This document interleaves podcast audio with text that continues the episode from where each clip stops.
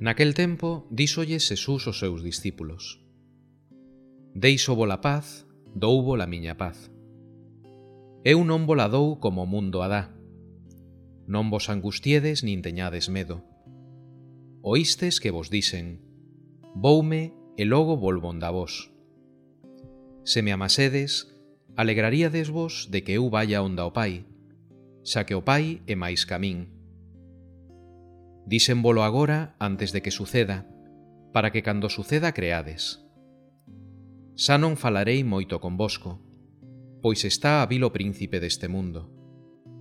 Sobre min non ten nada, mas é para que saiba o mundo que eu amo o Pai, e que como o Pai me mandou, así fago.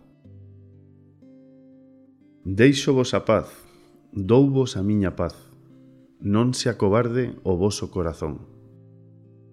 Esta frase de Xesús transmítenos unha realidade auténtica, que se trata de que a súa mensaxe é segura, é fiable, é veraz e, polo tanto, aporta paz á persoa seguidora de Xesús.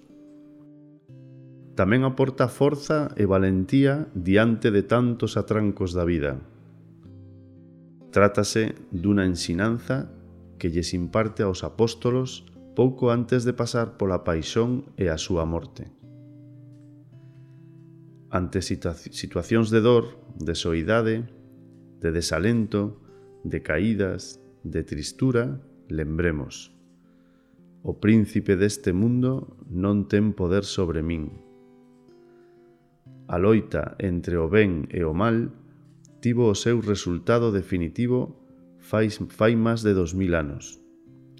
O ben gañou ese enfrontamento e para sempre. Nós somos os encargados de continuar eliminando e barrendo esas parcelas de mal que nos imos atopando no transcurso de cada día.